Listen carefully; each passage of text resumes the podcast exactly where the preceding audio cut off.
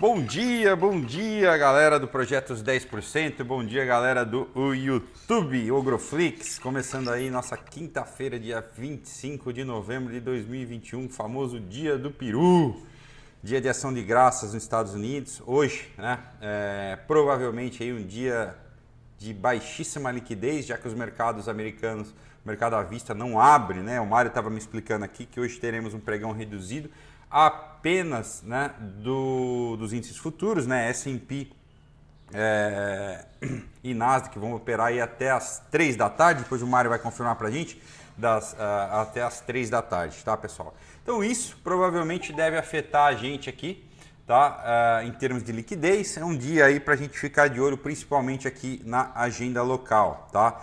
A gente tem aí às 9 horas da manhã a, a, o IPCA 15 de novembro, né? A expectativa é de uma desaceleração para 1,14%, né? É, ainda assim, né, uma da taxa, se não me engano, é a taxa mais alta para o mês. E se, mas se confirmando esse 1,14%, é, a, os últimos 12 meses, né, a inflação anualizada, aí está, o IPCA vai estar girando 10,70%, né, mas aí está dentro do que o mercado está expectativa. Ontem os DI já deram uma aliviada, né, pode ser que venha aí um, um cenário um pouquinho menos tenso né, e tira um pouco a pressão aí do, do, sobre o Banco Central para fazer um aperto mais agressivo na reunião de, do, de dezembro, né, já que mais de 50% aí da, da expectativa é, precificando aí um, um aumento do, da Selic de mais é, de 2% para dezembro. Tá? É, então esse aí é o principal indicador que a gente vai ter no dia hoje. Está né? Tá marcado também às 9 horas a sessão na Câmara que vai votar aí a MP do Programa Social, né, do Auxílio Brasil, que substitui, substitui é, o Bolsa Família. É, comentamos aqui no começo da semana que tinha alguns pontos aí na questão do reajuste anual automático é, da inflação. Essa, essa, essa, esse destaque aí foi, foi retirado, né, mas foi ajustado aí sim né, a, a faixa de inclusão, né, que passa aí de, é, é a faixa de acesso ao programa né, para, para aí os, o, as pessoas classificadas em extrema pobreza né, de 100 reais para 105 reais e 200 para 210 reais per, eh, per, per, eh, per capita. Parece pouco, mas faz, é, causa assim, um impacto grande. Né? A oposição está tentando barrar isso também aí, por conta dizendo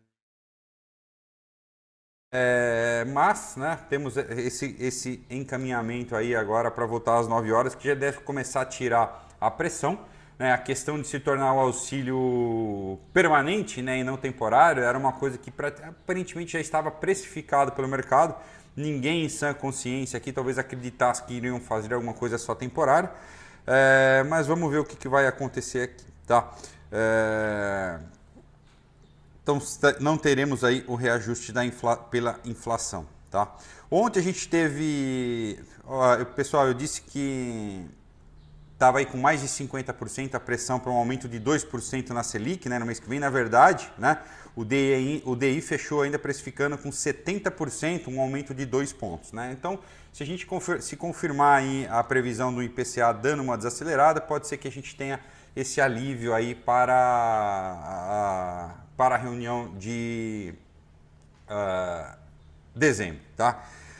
É, lá fora, né, pessoal, como eu comentei, é, é feriado hoje, feriado de ação de graças, né? O que não há, o que fecha o mercado à vista, né? A gente vai ter parcial aí do mercado futuro. Amanhã também é um dia aí que a gente tem mercado à vista e tem mercado futuro lá fora, mas com um horário também reduzido, o que acaba prejudicando a, a liquidez, né? Nesse feriado aí que é o feriado que mais é, é, movimenta os Estados Unidos nesse sentido.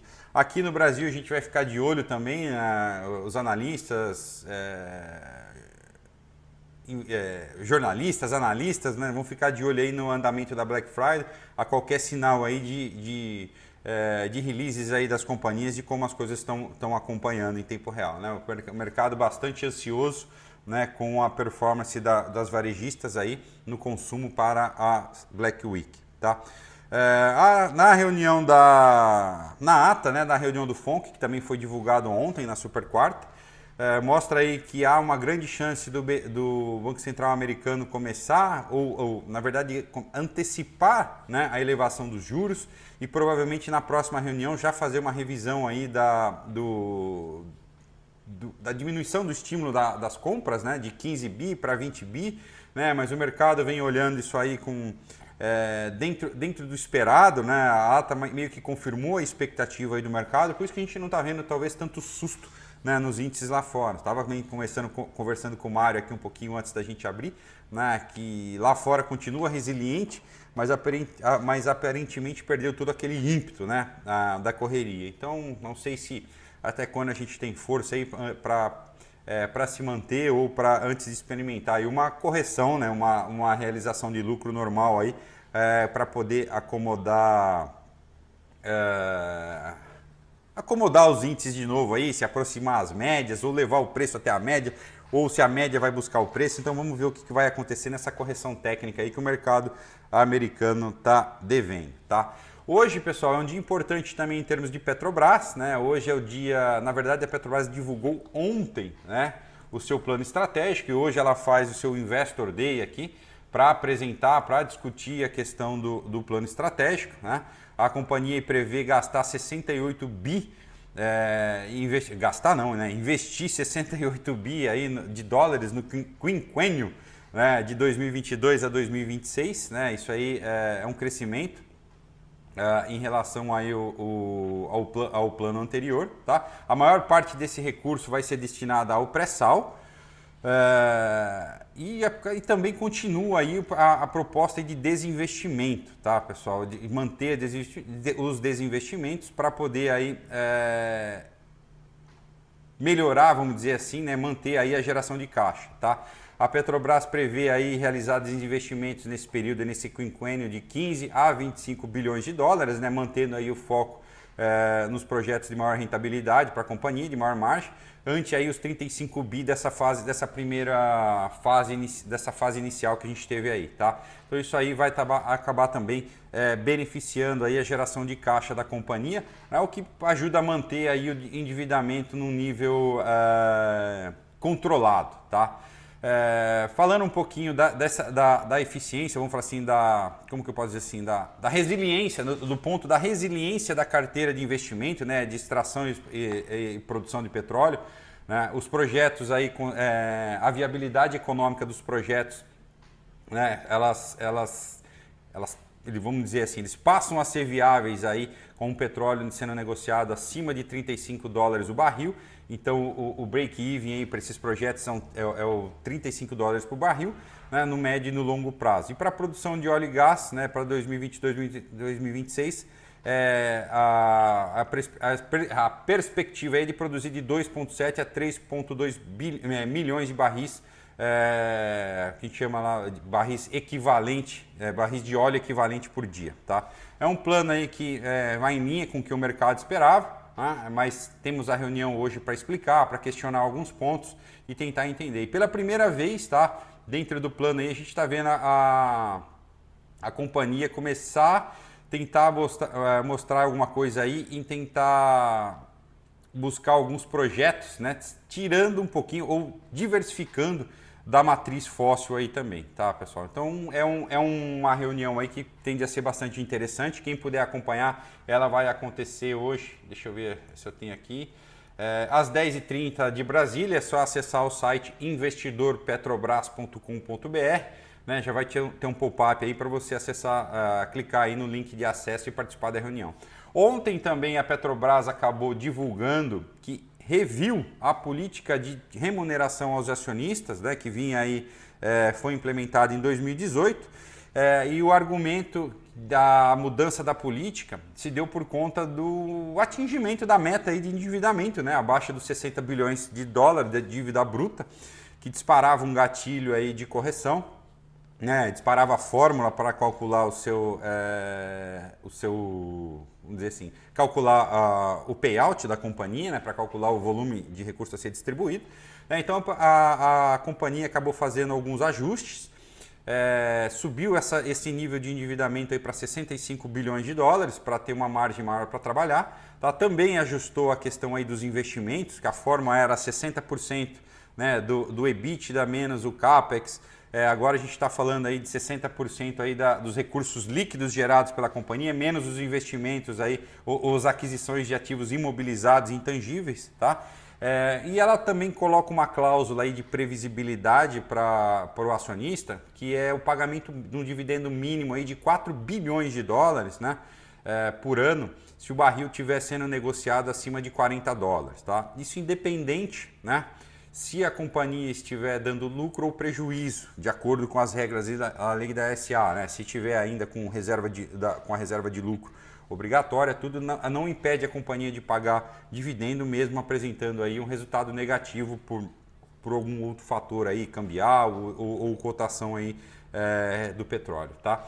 E também não impede a companhia aí de divulgar dividendos extraordinários. A, a proposta, a, a, a proposta não, a nova política aprovada aí pelo Conselho também prevê o pagamento trimestral é, de remuneração aí para os acionistas. Então, isso aí é uma notícia interessante, a Petrobras tentando se tornar mais previsível, né, nesse sentido, dar mais visibilidade para o investidor de longo prazo trabalhar. Apesar de ser uma empresa de commodity, né, que normalmente essas empresas sofrem uma oscilação maior aí na sua distribuição é, de resultados, pessoal. Então, a gente, ontem a gente teve aí um dia é, positivo, né? Um, um, dia que começou meio devagar e assustando no começo do dia, o dia virou, deu uma super puxada, depois fechando aí perto da estabilidade, né? O índice futuro fechou com uma alta de 0,37, o Ibov veio com uma alta de 0,8, puxada aí principalmente aí é, pelos bancos, né? Os bancos deram uma ajuda bem legal ao longo do dia aí, foram buscar. Itaú subiu aí é, as periferiais 2,67, as ordinárias aí 2,69. Vale, né, em mais um dia de rally, acabou fechando na máxima do dia aí a 70,98 com uma alta de 2,32, ajudando a manter o índice aí na, na ponta é, positiva. Tá? Petrobras também, mesmo com o petróleo dando um alívio, se ajustando em função aí da, do dia da, da super alta do dia anterior, Petrobras fechou também com uma alta forte de 2%. Então tudo isso favoreceu é, o nosso índice ontem. Tá? É, Prio acabou corrigindo por um lado, tá? Prio seguiu o Murilo, né? O Murilo está perguntando aqui no chat. Prio acabou realizando parte dos lucros aí, acompanhando mais o petróleo, tá? Petrobras tem se mantido forte nesses dias, por exemplo, descolando, né, no caso de Prio aí, por conta de estar tá com esse dividendo aí de mais de R$ reais embutido, né, pessoal? E a perspectiva aí é, do plano estratégico, esse movimento, eu acho muito difícil ocorrer um movimento vendedor de Petro muito forte agora, a não ser que a gente tenha uma notícia aí é, em função aí de alteração ou taxação ou uma questão de, de mexer com a política de preço da companhia, tá? Então por isso que Petro vem se mantendo consolidada nesses últimos dias aí é por conta talvez dessa remuneração que está embutida aí, o pessoal está colocando isso aí na conta é, do risco, tá? É, falando um pouquinho dos mercados lá fora, pessoal, deixa eu pegar aqui como estão os nossos índices agora. É, opa, cadê aqui? Deixa eu trazer o trading view. Uh, bom, nos mercados, os mercados mundiais aí operaram meio misto essa madrugada, tá? O Japão fechou com uma alta de 0,67, Coreia uma queda de 0,47, Hong Kong alta de 0,22, uh, eh, Austrália né, 0,11, a China operou no negativo, Xangai Composite fechou em queda de 0,24% e Shenzhen 0,33%, tá? Na Alemanha, talvez por conta aí da queda da liquidez, Paris opera estável, é, 0,03% de queda. É, Alemanha uma alta de 0,17% e o Reino Unido também aí estável, né, uma queda só de 0,03%. Os futuros americanos estão no, do lado positivo, tanto o Nasdaq quanto a S&P aí sobem é, na casa aí do 0,25% nesse momento, tá? O DXY aí é, 0,16 de queda. Os contratos futuros de petróleo, né, o Brent opera estável 0,08 e o WTI cai 0,11%. Uh, ah, falando um pouquinho do minério, né, os, o contrato futuro do minério lá em Dalian teve mais um dia de alta, essa, essa madrugada uma alta mais modesta, fechou em aí uh, com uma alta de 1,83%, o que acaba beneficiando aí a Vale mais um, para mais, mais o dia de hoje aqui, tá pessoal? Deixa eu ver se eu tenho mais alguma informação relevante. Uh, das empresas, não, pessoal. No cenário corporativo, então, a gente não tem mais novidade, né? É, dos Estados Unidos também a gente não, deve, não tem nenhum indicador importante. Ficar de olho aqui né, no IPCA 15, a prévia da inflação oficial, prévia da inflação oficial brasileira, que sai agora às 9 horas aí, pode colocar um movimento aí nos DIs né, e consequentemente afetar dólar e a nossa bolsa, tá? Então, pessoal, minha recomendação, apesar de não ser o trader, né, e o day trader, é tomar um pouco de cuidado aí com essa volatilidade que pode ter e principalmente aí que ela, ela se torna talvez um pouco mais fácil, né, pela, pela baixa liquidez que a gente deve ter no dia de hoje, beleza? Então, eu, minha recomendação aí é um pouco mais de cautela hoje, tá? Ficar de olho, de repente tirar hoje e amanhã um dia mais para vocês estudarem e acompanharem o mercado aí, ok? Mas vou passar aí para a autoridade no assunto, que é o Mário, para conversar um pouquinho mais com vocês sobre os gráficos aí, sobre o que esperar também graficamente para hoje e para amanhã. Marião? Fala pessoal, bom dia. Bom pessoal, vamos, vamos dar uma olhada então aqui, né, nos gráficos aí que a gente tem dentro do mercado. Afinal de contas, como o Fabrício comentou aí com vocês, feriado na bolsa americana e com isso aí a liquidez fica mais limitada dos mercados, né? A gente tem que tomar um pouco mais de cuidado aí, tá, pessoal, sobre os movimentos que a gente vai estar tá fazendo nos pregões aí em si, ok? Vamos dar uma olhada então, pessoal. Vamos ver aí como que o mercado está reagindo para nós.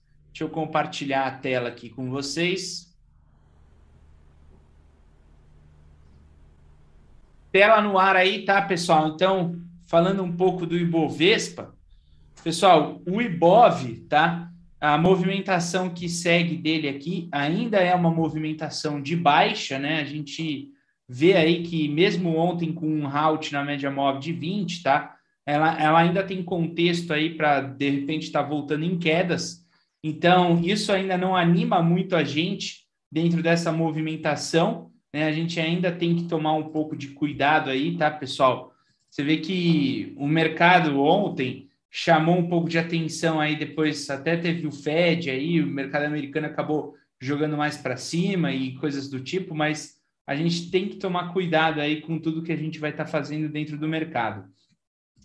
É, ações que chamaram a nossa atenção nessa movimentação do pregão de ontem, nós tivemos aí a Suzano, pessoal, chamando atenção.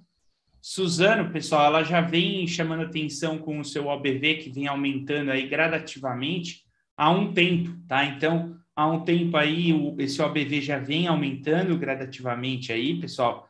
Isso chama um pouco da nossa atenção em si, ok? E a gente tem o alvo ali para a região dos 58 e 27. E ela já produz aqui um pivô de alta, né, Suzano? Outro papel também chamando bastante a nossa atenção é a New Energia, tá? Ela chama também bastante atenção aí na movimentação. A gente já vinha com compras a partir desse pivô de reversão da New, o OBV vem chamando atenção numa movimentação de alta e a gente tem alvo ali para a região dos 17,64 aí dentro da NIL.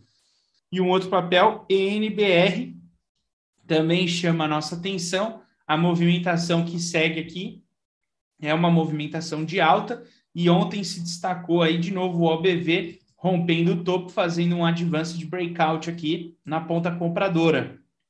E no caso aqui, ela tem os routes da sua média móvel de 9, super bem definidos aí dentro do movimento do papel. Vamos ver como é que vai ficar hoje, tá?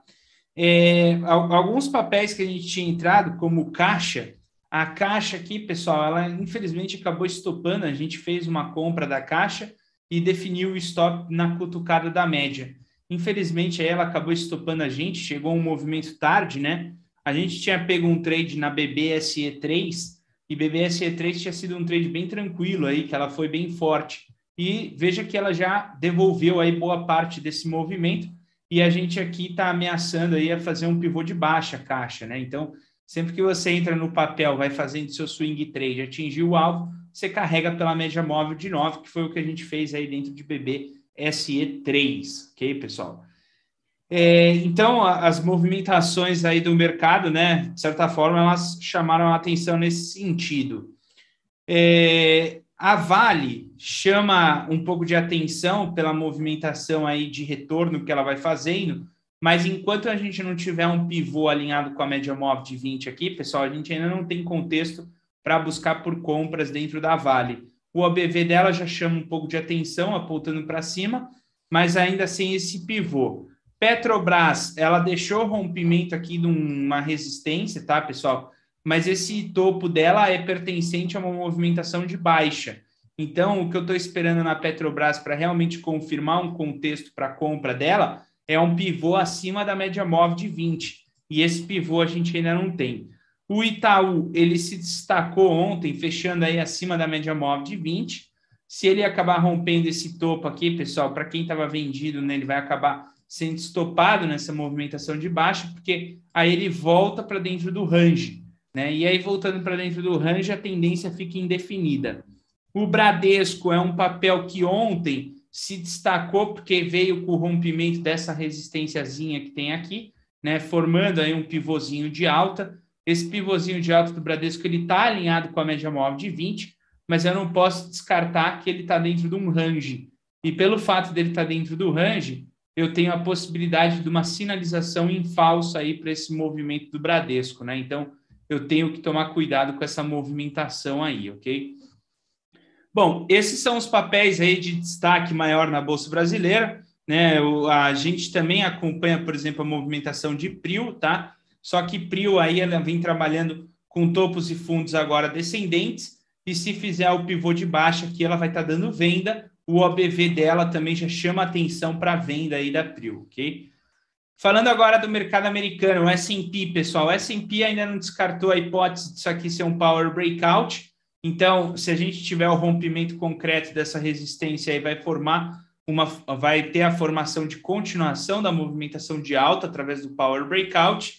O Nasdaq futuro, a mesma situação, Tá? Então, ele também forma aí um contexto mais para power breakout nessa movimentação dele. Ele pode estar dando continuidade aí para movimentação positiva.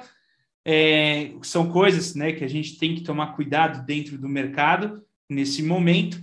A gente teve bastante destaque de volatilidade dentro de Tesla nos últimos dias. A Tesla, apesar dessa correção ser uma correção mais abrupta, tá, pessoal? Ela ainda vem segurando num breakout aqui no topo. E esse breakout, caso ele faça cutucada ali na máxima com um pivô alinhado com a média móvel de 20, a gente vai ter padrão de continuação do ativo. Por enquanto, ela trabalha aí um pouco mais na sua estabilidade aí nesse topo, tá? Microsoft também foi um papel aí que veio se destacando nos últimos dias, agora com uma volatilidade mais baixa, destaque aí, né, para a queda da volatilidade da Microsoft, essa queda de volatilidade faz com que o papel comece a ter movimentos menos agressivos, como os que estavam tendo aqui nessa movimentação anterior. Então, o mercado começa a ficar um pouco mais calmo. A Apple, ela também é, vem se destacando nessa movimentação, apesar de que o contexto aqui dela é para uma continuação de alta um pouco mais forte. Nós tivemos aí a Amazon também se destacando, produzindo topos e fundos ascendentes, apesar de que a movimentação da Amazon aqui, pessoal, no longo prazo, tá? É mais um range lateral, ela ainda não conseguiu aí mudar o seu patamar de preço, né? Então, a gente vê que aí é, ela pode estar começando a ingressar numa tendência aqui dentro, tá, pessoal? Mas por enquanto ela ainda não conseguiu aí mudar o patamar do preço aí dos 3.500 dólares. O Google também foi um destaque, né, nos últimos dias aí, tá, pessoal? Porque ele chegou a romper topo histórico, por enquanto fazendo um halt na média, mas a tendência para ele aqui é uma tendência de alta, que deve ser continuada, né? A gente tinha pego um trade aí dentro do Twitter, no mercado americano, tá? Twitter, que se destacou fortemente com esse rompimento da mínima, ela já atingiu todos os seus alvos, e aí o caso que seria estar tá levando pela média móvel de 9, né? Então, esse foi um dos trades aí de maior destaque aí na ponta vendedora que a gente teve nos últimos dias aí dentro do mercado americano, ok? Bom, pessoal, basicamente mercado brasileiro, mercado americano, né? É, esse é o contexto. Hoje deve ser um dia de volume mais fraco dentro dos mercados pela falta aí do mercado à vista americano. Para quem acompanha Nasdaq futuro, deve estar tá vendo que ele está rolando, tá? S&P também está rolando, só que o pregão vai até uma da tarde no horário de Nova York, ou meio-dia no horário de Chicago, o que dá três horas da tarde aqui no mercado brasileiro. Então, ah, por liquidez aí do S&P, a gente até tem uma liquidez dentro do mercado, ok, pessoal?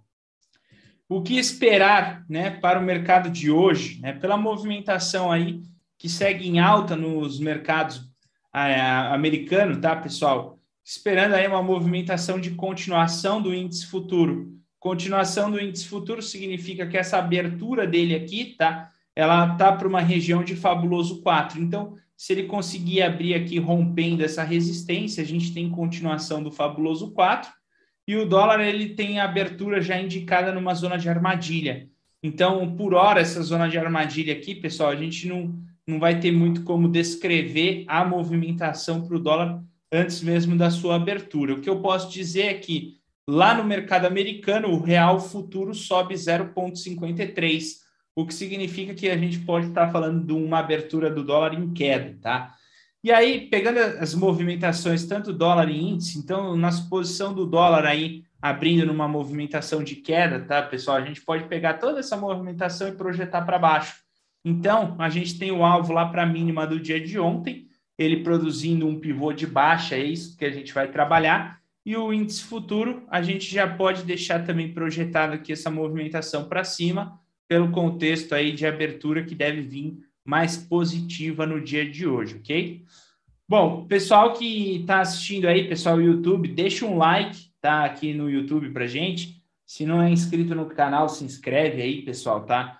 É, também convido vocês a estar tá me seguindo aí pelas redes sociais. No Instagram, pessoal, eu venho produzindo vários vídeos aí curtos para quem está começando dentro do mercado, tá? Então, só vir aqui nos vídeos, buscar por eles, eles estão mais abaixo aí. Tem vídeo aí sobre todos os assuntos né, que a gente vai é, se deparando dentro do mercado ao longo dos pregões. Eu sempre vou deixando esses videozinhos aqui e também uh, venho deixando aí uns reelzinhos de contextos mais básicos, né, que eu comecei a deixar aqui para vocês. Como funciona stop, né, teoria de Dow, ondas de Elliott. Esse de ondas de Elliott eu vou estar ainda descrevendo um pouco mais, tá, pessoal? E aqui dentro do Instagram, se você for nessa pasta Linktree, tá, que tem aqui, é o link da bio, e acessar conteúdo gratuito, você vai ter acesso aí à pasta que eu deixo aí com alguns assuntos importantes aí para vocês, né? Então, por exemplo, a apostila de que eu utilizo dentro do projeto está disponível ok? É, as listas de ações, então aqui estoques, estoques 2 são listas de ações do mercado americano, a lista né, de ações do Ibovespa, a B32, que é uma lista que a gente usa para swing trade, e a lista de day trade, tá? E também aí os futuros de moedas, os mais importantes do mercado é, global, né? Eu deixo aqui também para vocês. Tem a planilha, o novo checklist. Checklist aí, como você tem que preencher o checklist, que é um checklist dinâmico, tá, pessoal? É uma forma bem intuitiva de estar tá preenchendo. A partir do momento que você tem a abertura do mercado, a, na medida que você vai preenchendo o checklist, ele vai dizendo para você se você pode entrar no trade ou não, né? Então, para quem opera, por exemplo, primeiro movimento, vai colocar aqui, né? Então, quantas barras tenho de impulso? Mais do que oito barras, ele vai ficar vermelho. E a, na medida que ele ficar vermelho aqui, pessoal, a gente não pode estar tá entrando na operação. A partir do momento que eu vou preenchendo o checklist e esse checklist ele vai ficando verde, significa que o trade é tranquilo e eu posso estar tá operando. Agora, na medida que eu estou preenchendo o checklist e fica vermelho, tá? Os, os movimentos aqui, já significa que é bom você não estar tá entrando, porque está dando uma descombinação. E a gente tem né, isso para o primeiro movimento clássico do mercado. Para os breakouts, também tem aqui, então é só preencher, ele vai te dizer aí se é uma boa entrada ou não. Uh, os movimentos de power breakouts do mercado também, né? Então, o power breakout, quando não está fechando e batendo na média móvel de 20, ele fica vermelho, o que significa que não é para você estar tá operando, tá? Os setups da média móvel de 200 e pivôs alinhados com a média móvel de 20. Então, o pessoal que estiver operando dentro do mercado, a hora que você for fazer suas entradas, baixa aqui esse checklist, é só fazer o download e preenche, né? Uma vez que você estiver preenchendo isso aqui, pessoal, ficou vermelho, não opere, ok? Opera quando tudo estiver verde, porque isso já vai tirar bastante operação aí da, do seu caminho aí, e isso vai te livrar de bastante roubada dentro do mercado, tá? Também lá no link você vai encontrar uma planilha, tá? De acompanhamento. E essa planilha de acompanhamento de trades, né? Ah, você consegue aqui, pessoal, é, ela vai te dar os cálculos de risco, né? Então, para quem está operando, quer fazer o cálculo do risco, né? Então, ah, se eu pegar aqui 10 pontos de diferença no dólar, quanto que é o cálculo de risco? Ela vai te dar pela quantidade do seu contrato e se você inserir o input de volatilidade, ele vai te falar quanto está a volatilidade em pontos e o quanto isso representa no seu risco financeiro, tanto para o dólar futuro quanto para o índice futuro, tá? E aí a gente consegue fazer um gerenciamento de risco pelo financeiro ou pela, pela quantidade aí do mercado futuro, ok? Você também consegue fazer um diário de trade, né? Então aqui tem exemplos de diário de trade aí para você estar tá preenchendo no dia a dia com todos os setups bonitinho, tá? Então você vai lá, ah, o que, que eu operei hoje? Ah, operei um trade no primeiro movimento. Pô, operei um movimento aqui porque o André entrou. Será que está certo fazer isso, né? Então essa é uma dúvida que fica dentro do mercado. Então aqui você vai estar tá preenchendo seu diário de trade e aí com o tempo você vai ter um bom relatório aí das suas operações, ok? E os parâmetros você pode estar regulando aqui do lado, né? Então, os, os setups que você utiliza, aqui são os setups que a gente utiliza dentro do projeto 10%, tá? Então, para quem às vezes pergunta, ah, quais são os setups que vocês utilizam no, no projeto 10%? Pessoal, são aproximadamente aí 39 setups hoje utilizado aí de forma objetiva dentro do projeto 10% que eu faço junto com o pessoal. Os triggers, né, e os motivos das entradas também tem tudo aí bonitinho para vocês.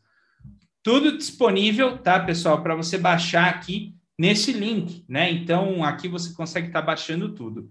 Além disso, tem como você faz para abrir conta no mercado americano, ok?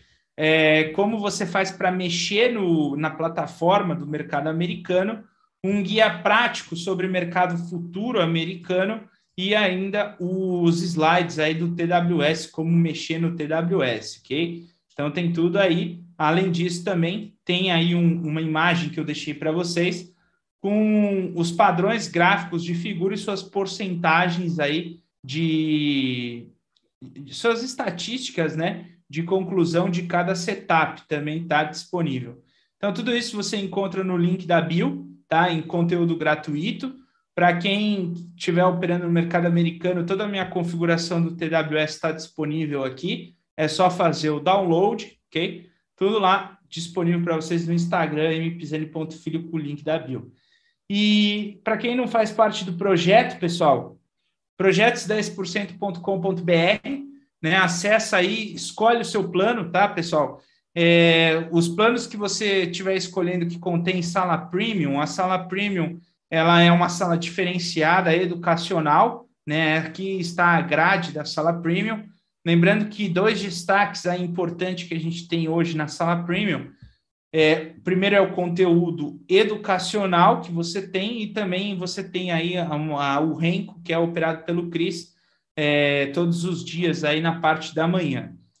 Para todos os alunos do projeto, na sala 2, todos os dias na hora do almoço, tá? A gente tem o Lucas Albuquerque, ele ensina aí bolsa do zero, tá, pessoal? Então, o que significa que ele vai estar tá explicando para você como faz para você abrir conta, qual a melhor corretora, qual a melhor plataforma, e aí depois ele ainda vai dar um briefing aí na análise técnica e nos conteúdos que a gente ensina aqui dentro do Projetos 10%. Ele está disponível todos os dias na sala 2 a uma da tarde, né? Então, principalmente para quem já está no projeto, é bom aí um de outro dar uma acessada nesse conteúdo. E os professores aí, né, da sala premium, para quem quiser conhecer mais, tá, pessoal? É, estão todos disponíveis aqui, ok? É, para vocês conhecerem mais sobre a sala premium, ok?